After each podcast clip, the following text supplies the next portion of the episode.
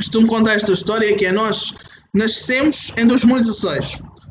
Deve ter sido talvez o ano pior ou, ou dos anos piores em termos de crise económica na região, porque a crise chegou primeiro a Portugal continental e mais tarde aos Açores, o período de troika e tudo mais. E que eu abro a empresa no pior ano de crise dos últimos anos. Depois, nós tínhamos um escritório na Startup Angra, não pagávamos renda nem nada disso, e eu decidi inaugurar um, um novo escritório da Dulcelar, quando ainda podia estar na Startup, uh, em agosto de 2020. Pior fase de Covid na região. Um, em que, e, e pior, foi a pior fase de Covid e foi numa altura em que as nossas vendas também reduziram bastante. Porquê? Porque as pessoas começaram a trabalhar muitas em casa Sim. e então ao trabalhar em casa também podiam prestar mais apoio aos pais. Verdade. Ou seja, a nossa faturação desceu ao mesmo tempo que as nossas despesas aumentaram com, com mudança de escritório. Uh, mas aquilo que eu também acredito foi que a mudança de escritório também nos trouxe uh, uma credibilidade maior no mercado. Deixámos de ser uma startup, uhum. deixámos de ser uma empresa pequena que estava incubada na, numa startup Sim. e passámos a ser uma empresa que estava sediada no, em Angra do Heroísmo, no centro da cidade, com uma porta aberta ao público com, e com uma credibilidade diferente que tínhamos antes.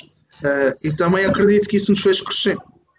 Tendo uma porta aberta, porquê que tu escolhes ir à casa das pessoas em vez de dizer às pessoas para irem ter contigo aí? Por vários motivos, que tu saberás, mas sei porque é que tu me perguntas. Mas vamos, são milhares de pessoas que estão a ouvir, Rodrigo. São é isso, é milhares. é isso. Estamos a falar com uma plateia gigante um, de três pessoas. Não, estou brincando. Uh, então, um dos motivos, pronto, é, um dos serviços que nós fazemos, aliás, to, todos os serviços que nós fazemos são a domicílio. Uhum. É, seja apoiar idosos, seja fazer serviço de limpeza, seja fazer explicações, nós damos explicações do primeiro ao décimo segundo ano ao domicílio. Portanto, fazemos tudo em casa das pessoas. É, logo não faria sentido o orçamento sair aqui, no escritório. É, depois, para além disso, a pessoa em casa sente-se muito mais confortável e com muito mais confiança por estar no, onde se sente bem do que no nosso escritório. Aliás, eu vou muitas vezes, às vezes, dar orçamentos à casa de pessoas, agora diferente por causa da situação da pandemia, mas antes da pandemia, para que isto fique claro, para que depois não venham waiters aí para a tua página. Um, a minha página não, mas bater à porta da Docelar. Um, nós, nós muitas vezes íamos lá e pronto, e as pessoas ofereciam chazinho, cafezinho, bolachinha, estávamos ali, ganhávamos muita confiança da pessoa e quando nós apresentamos o nosso serviço, quando nós apresentamos valores, já não é uma empresa estranha, já não é uma pessoa estranha, é o Rodrigo que conhece a história, que conhece a, a, família às vezes, não é? que conhece os serviços. E então daí que nesta área em particular não faça sequer sentido dar um orçamento aqui no escritório, que é uma coisa muito impessoal, há logo uma barreira. Então agora com Covid há barreiras de acrílica aqui no escritório, há, há máscaras, há todo, um, há todo um conjunto de barreiras entre, entre o comercial e o cliente, não é? É o, é o tipo de serviço que, na minha ótica, deve mesmo ser vendido ao domicílio. Primeiro, porque é onde, é onde o serviço vai ser prestado, e depois porque é uma questão, tal como tu disseste, familiar. Então, quando uma pessoa te abre a porta, se tu conseguires criar uma ligação suficientemente boa com aquelas pessoas, não é só com a pessoa, é com aquelas pessoas, com a família, se conseguires fazer parte, nem que seja momentaneamente da família, a venda surge naturalmente. Naturalmente. Um, e é, é, há uma coisa que, na minha ótica, é tão importante quanto isso, que é, tu há um bocado disseste que às vezes ligam-te depois dizem, ah, vou ter que ir falar com a minha mãe, vou ter que ir falar com o meu irmão, vou ter que ir falar com alguém. Quando fazes uma venda ao domicílio, isso deixa de existir porque praticamente todos esses mecanismos de fuga que as pessoas têm uh, acabam por ser aniquilados porque estão ali, estão em casa. As pessoas que vão ser envolvidas na decisão estão em casa, os meios que eventualmente vais precisar para conseguir converter aquela venda estão ali também, seja documentos, seja dinheiro, seja qualquer outro tipo de, de, de informação, está ali. Portanto, faz com que haja maior probabilidade de fechar a venda ali. Eu acho isso muito inteligente. Porque a maioria de, das pessoas, quando abre um negócio próprio quando abre um escritório ou uma porta, não é? Como tu disseste, tenho agora gostam de, quase que insuflar o ego por trazer as pessoas ao seu espaço. E acaba por ter muitas vendas, muitas vendas mesmo. As melhores vendas que eu fiz, e como tu sabes, eu já trabalhei em diferentes áreas, uh, vendi seguros, trabalhei no fitness, uh, tal como tu, trabalhei em inovação profissional, foram vendas ao domicílio. E eu fui muito resistente a isso. Ou seja, eu tinha uma grande resistência em ir à casa das pessoas. Eu acabava por me sentir Parecias um vendedor de Bíblia, não é? Era um bocadinho isso. E sentia que estava a invadir o espaço de, das pessoas. E, e, então, como me sentia constrangido, eu acabava por deixar as pessoas liderar o processo. Eu não sei se isso aconteceu contigo alguma vez ou não. Um, eu já respondo a isso, mas acho que uma coisa que.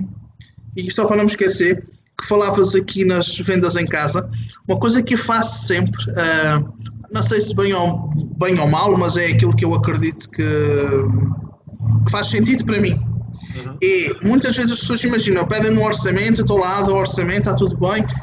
Independente, às vezes dizem, pronto, vou pensar, ou, ou, e, e, há situações, nós, nós respondemos muito a situações, por exemplo, de pessoas que estão internadas ainda no hospital.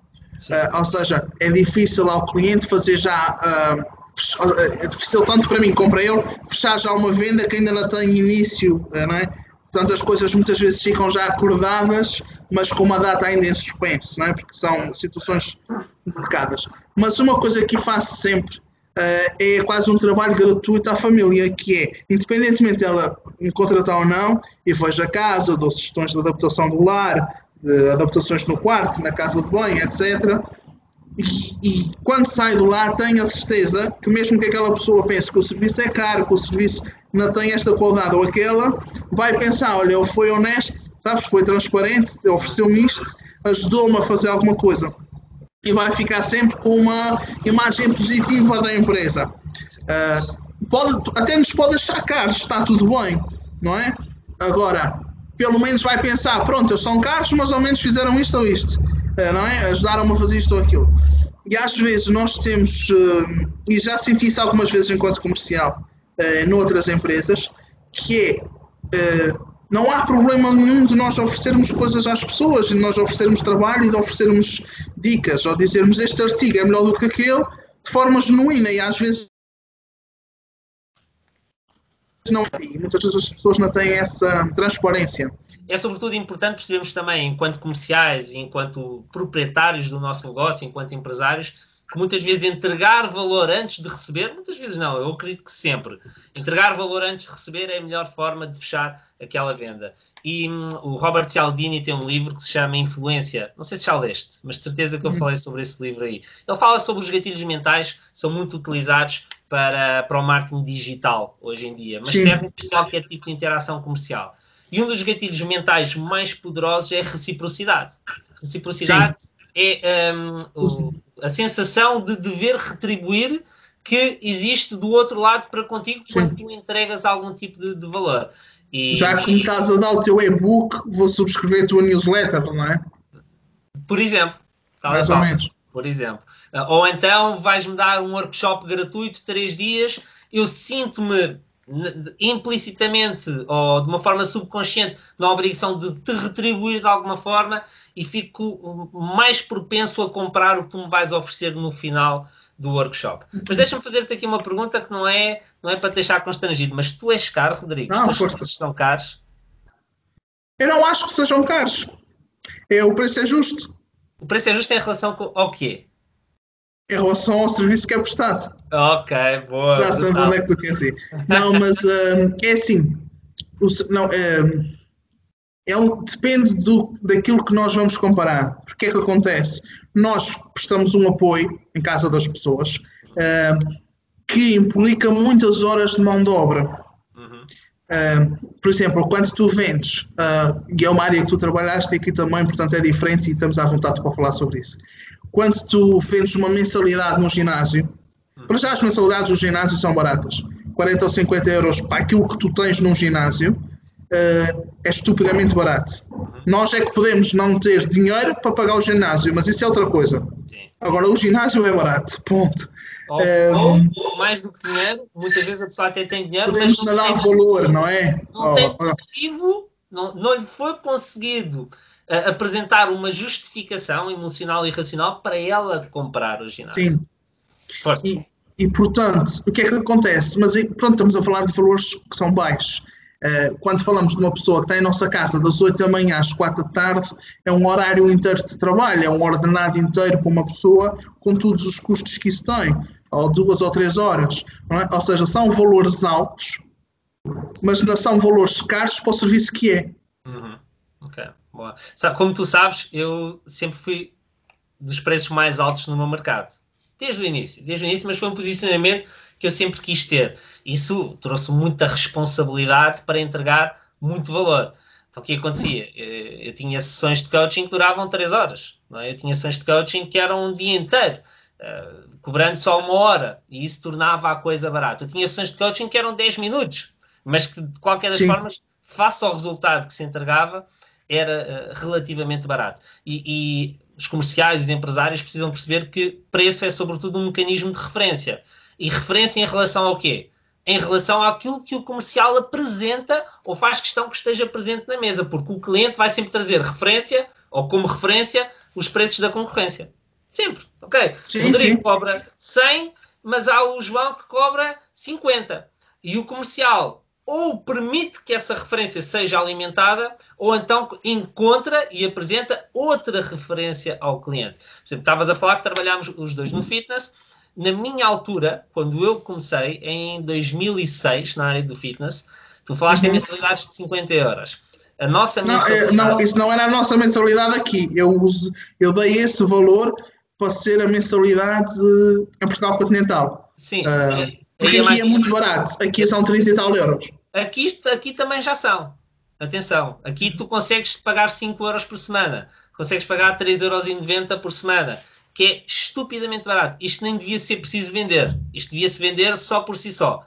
Mas o ainda... café é mais caro. O café é mais caro. Tu vais à Starbucks e pagas 4,60€ por um café, não é? Ah, e... vais, ou vais à Baixa de Lisboa e pagas Pô, 3 euros, não é? estás tramado. Aí, aí estás tramado. Na Starbucks ainda tens sim. aquele café grande. Sim, sim, o outro é, é a bica. É a bica. É, é o expresso. É o expresso. É Mas eu quando comecei nós vendíamos uma mensalidade de 86,90 já com, ou 86,89 já com 10% uhum. de desconto. Já com 10% de desconto. 10% de desconto. Uh, sim, praticamente esse desconto nós arranjávamos sempre ali uma, uma sim, forma sim. de dar desconto. Nem que fosse um cartão qualquer. Deixa-me lá ver a sua carteira. Olha, esse cartão dá desconto. E, e acabámos por conseguir dar desconto. Mas isto para dizer, muitas vezes o, o problema de, de, de ter a referência errada nem sequer é do cliente, muitas vezes é do próprio comercial. Vou-te contar uma história minha. Eu, quando, quando entrei para o fitness, na altura mandaram-me fazer vendas na rua. Ou seja, se tu queres ser comercial, o teu teste vai ser: tens um dia para ir para a rua e trazer vendas. Quantas vendas é que achas que vais trazer? Eu disse, pá, eu acho que trago 10 vendas. Não fazia ideia o que é que estava a dizer, Rodrigo. Só que eu não tinha referência, então criei a minha própria referência. O objetivo uhum. dos comerciais eram 30 vendas. No clube, eu disse: se eu sair amanhã, eu trago 10 vendas. E o diretor comercial, na altura, não disse que sim nem que não, fez um excelente trabalho. Disse: ah, é? Então vai, e amanhã traz 10 vendas. Se trouxeres 10 vendas, és contratado. Eu disse: porra. Fui para a rua e tal, fui para o, para o Beloura Shopping, andei ali no bairro da Cruz, de, da Cruz Vermelha, um bairro muito complicado Pá, dito e feito, às 11 horas da noite estava a fazer a minha última venda no Oeiras Park. Foram 4 vendas. 80, 86, 89. No dia a seguir cheguei ao clube, tristíssimo. Epá, não consegui trazer uh, as 10 vendas, só trouxe 4. E eu estava tristíssimo, Rodrigo, sabes? Tristíssimo. E ele disse: Bom, só trouxeste 4, vou ter que ver com o diretor do clube o que é que vamos fazer contigo. Nisto chama-me a Sara, uma colega minha, e diz onde é que tu foste buscar essas quatro vendas? Eu disse, então, fui para a rua e vendi. A quanto? Eu disse, vendi 86, 89. Ela pensava que eu tinha vendido tipo, muito mais barato. Uhum. Então, 86, 89 é a mensalidade. Ninguém sai para a rua e consegue fazer vendas 86 euros 89. Como é que tu o conseguiste fazer? Porque a minha referência era diferente era da 10. Yeah. Ela pensava, quem é que pode pagar isto? E eu pensava, meu Deus, quem é que não, quem é que não se quer inscrever aqui? Quem é que não pode pagar isto para ter isto tudo? Não, toda a gente quer isto. Então, uhum. isso deu uma resistência, deu uma força, deu uma a crença de ir batendo às portas, batendo, batendo, e conseguir fechar quatro vendas pá, para um objetivo normal que eram 30 num mês, um objetivo médio. Portanto, muitas vezes esta questão do, do preço, o desafio muitas vezes é mais da própria pessoa, do comercial ou do, do empresário, do, do próprio cliente. E quanto mais formas, quanto mais estratégias tu conseguires encontrar para ultrapassar isso, ir a casa fazer uma venda domiciliária é uma delas, mais próximo tu estás realmente conseguir alcançar resultados fantásticos. Olha, conta-me quais é são as previsões que tens para o teu 2021. Olha, o que, é esperas deste ano? Vou-te pronto, vou já falar disso, mas deixa-me só se calhar contar aqui uma história muito rápida um, em relação a isto do preço. Um, quando trabalho como responsável de loja, numa loja de eletrodomésticos aqui na ilha, neste caso Eletromoisés, eu tinha trabalhado 4, 5 anos atrás noutra loja de eletrodomésticos num, num colosso nacional, uh, que tinha também loja cá. Um, tinha na altura 19, 19 anos. E quando, portanto, fui para o mesmo mercado para uma loja diferente.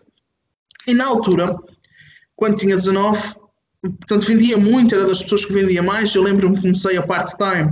Uh, quando fui contratado, na altura, o, o, diretor do supermercado disse-me que, uh, portanto, nós entrámos dois a part-time uh, e ele disse que ficava com quem conseguisse vender mais extensões de garantia. Eu, pronto, tudo bem. ou seja, o meu turno era, por exemplo, das 3 às 7 e eu ia à 1 da tarde para o trabalho para poder decorar onde é que estava tudo no armazém, para poder atender as pessoas mais rápido, para poder ter mais tempo a atender clientes. Faz-me lembrar um, do, do Will Smith, Em Busca da, da Felicidade, onde é ele não água para não ir à casa de banho para fazer mais chamadas. E, e então eu, um, pronto, na altura consegui safar mais ou menos, fazia, fazia bastantes vendas, mas fazia muito, muitas vendas e era muito novo, muito preocupado com o preço e tinha a ideia que quem ia comprar eletrodomésticos ia escolher uma coisa barata, uma coisa qualquer, barata, uma máquina de lavar roupa qualquer. E depois, anos mais tarde, fui para a mesma área, neste caso como responsável de loja, e ainda um bocadinho que aquele bichinho na cabeça do... Nós temos aqui vários produtos um, e, temos, e temos preços completamente diferentes. E tinha a tendência de, de começar a mostrar os mais baratos. Mais baratos. E a pessoa às vezes diz, ah, mas eu quero uma coisa boa. E eu, quase automaticamente, tipo, mas esta também lava. Mas está bem, mas vamos mostrar. E aquilo, e o chip rapidamente foi-se alterando, uh, porque, e também aconteceu-me isso na Dulcelar, que é, não começa logo a mostrar o mais barato, não é? Começa por produto do meio e tenta apalpar terreno para perceber se o cliente quer ir para cima ou para baixo. Mas para teres terreno, tu começas a apresentar o mais barato, uh, se ele refilar do preço, tu não tens mais barato para lhe dar, não é? já estás no, no fundo da escada. E, e, e aconteceu-me o mesmo uh, na Dulcelar, que era no início, e para aquilo que eu ganhava, para aquilo que estava habituado a ganhar a trabalhar para os outros e mesmo a trabalhar por conta própria, pensava nunca ninguém vai querer pagar isto por este serviço. Vai ser impossível vender este serviço. E eu apresentava o valor com descontos portais. Uma coisa tipo, quando havia um valor alto, tipo, quando tinha um valor alto, havia uma coisa tipo um serviço de mil euros uhum. por mês. Eu dizia, pá, vou pôr aqui 30 ou 40% de desconto porque ninguém vai comprar isto. E houve uma vez um cliente, e foi, acho que foi aí que me deu um chip, um, que disse: Olha, vá, vou tentar. E disse: Olha, o preço, na altura foi 1200 euros. E ele disse: Olha, o preço são 1200 euros. E a pessoa perguntou-me imediatamente: Quando é que vocês podem começar? E eu, mas a pensar, não vais negociar o preço? Não queres baixar? Vou pensar na minha cabeça, tipo, mas a sério que ela vai fechar mesmo isso? uh, e depois saí de lá, comecei a pensar naquilo e disse: Espera, uh, que não faz sentido nenhum nós darmos logo, pormos a carne toda no assador, não é? Darmos logo o desconto todo. Então comecei a acreditar que, que o serviço tinha aquele valor, porque valia aquele valor, uh, e nós temos que propor esse valor. E há clientes para pagar, há uns que vão pagar, há outros que não vão pagar, mas temos que apresentar o valor que é. Podemos negociar o preço e é outra coisa, não é? Uh, mas as pessoas vão valorizar quando a gente também valorizar o produto. Uh, temos de ser as primeiras pessoas a valorizar o produto no serviço para, para que o cliente possa valorizar, não é? Um, partindo disto, diz isso. Preço é um dos elementos que faz com que nós valorizemos mais ou menos o nosso produto ou serviço e que faz com que o cliente valorize também mais ou menos o nosso produto ou serviço. Sabes, eu lembro-me quando comecei, uh, na, em 2013, eu comecei como formador e coach. E quando eu comecei uh, como coach, meus processos de coaching, nós quando saímos da certificação, em 2012 eu fiz a minha segunda certificação internacional e para ser certificado eu precisava de fazer 20 horas de coaching e eu tive mais trabalho para encontrar pessoas para fazer 20 horas de coaching gratuitas do que tive depois para encontrar pessoas para fazer 20 horas de coaching a cobrar 100 euros por sessão. Estás a ver? Porquê? Porque yeah. quando era gratuito, as é pessoas. É porque não presta, não é? É porque não presta. E eu era coach há 3 anos. Percebes? Eu já dava formação a grandes empresas e, e estava a oferecer um serviço porque fazia parte do, do, do, da certificação que eu estava a tirar, fazia parte do conteúdo programático. E mesmo assim as pessoas desvalorizavam. Então, quando eu comecei a cobrar, eu entrei logo a cobrar 60 euros, logo. Ao contrário do, do que eu via uh, no mercado, até coaches a cobrar 5 euros por sessão. Eu, pá, é impossível. Eu entrei a cobrar 60 euros logo, fui subindo. A minha última sessão de coaching, ao preço a que eu me queria ter mantido no mercado, que entretanto saí e hoje não faço coaching, exceto algumas exceções, foi 300 euros. E quando eu dizia a alguém que cobrava 300 euros por sessão, uh, diziam, mas uh, o que é que inclui a tua sessão? Tipo, não é uma, é, é. É, inclui o almoço e jantar. é? yeah, e, e, uma noite ali. Não, não. É uma ação, uma hora, eu vou à empresa só para, para, para head, só para, para diretores, só para head of departments um, e trabalho com aquela pessoa uma vez por mês. E isto era impensável na altura acontecer, porque lá está, havia concorrência a cobrar 5 euros. Hora de formação igual. Eu e o, e o Vitor, que trabalhava comigo, nós começámos por cobrar 35 euros hora. E, e as empresas diziam-nos: nós temos pessoas que dão a mesma formação a mesma, entre aspas, uhum. que cobram 15. Eu dizia, está tudo bem, eu cobro 35, mas se me quiser contratar daqui a 6 meses eu vou cobrar 60. E dito e feito, sim, passamos sim. a cobrar 60 por hora. Entendes? Chegámos a cobrar 100 euros por hora de formação. Nós dimos que o objetivo era ter, mil ter um benchmark de 1000 euros por dia de formação. E chegámos lá, chegámos a cobrar 1000 euros por dia. E lá está, num mercado que era impossível. Porquê? Porque a nossa referência éramos nós não era o, o que acontecia no mercado. E isso para um comercial que quer ser top performer, isso para um empreendedor que quer fazer crescer o seu negócio, é fundamental, fundamental. Mas ias continuar e interrompi.